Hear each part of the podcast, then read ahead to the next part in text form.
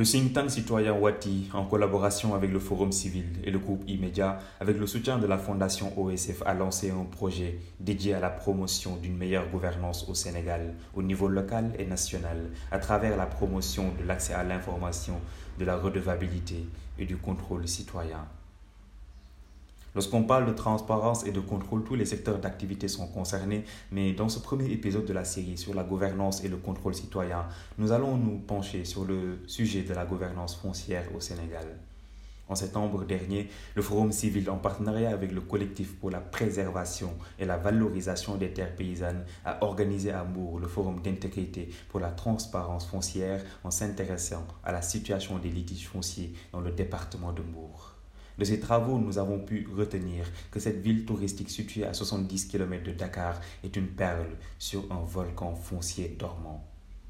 Les acteurs ont montré suffisamment de peur d'expropriation des terres à des éleveurs et à des agriculteurs au profit de projets de l'État et de structures privées.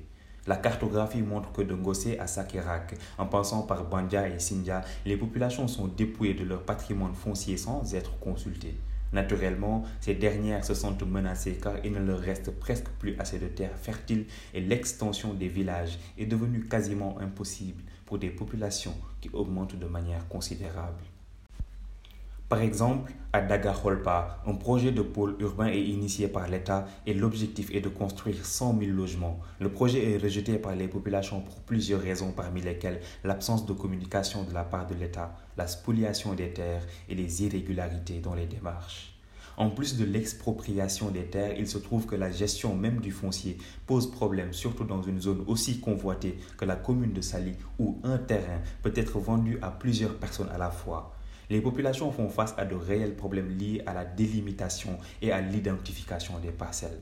On l'a dit, Mour est un volcan foncier, mais il est possible de ne jamais le faire exploser. D'abord, il faut dire qu'une communication claire entre les autorités locales et les populations serait un premier pas vers l'effort de transparence. il faut sensibiliser les populations à arrêter la vente des terres et préciser que le domaine national est réservé aux cultures et à l'élevage.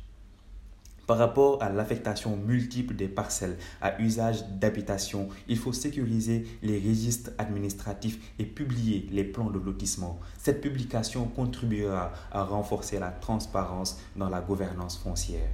La terre est le support des principales activités génératrices de revenus dans la zone, notamment l'agriculture et l'élevage. En plus de la dimension matérielle, ces terres sont souvent héritées et transmises de génération en génération, d'où la forte dimension symbolique. Ce patrimoine est donc une source de conflit entre les communautés.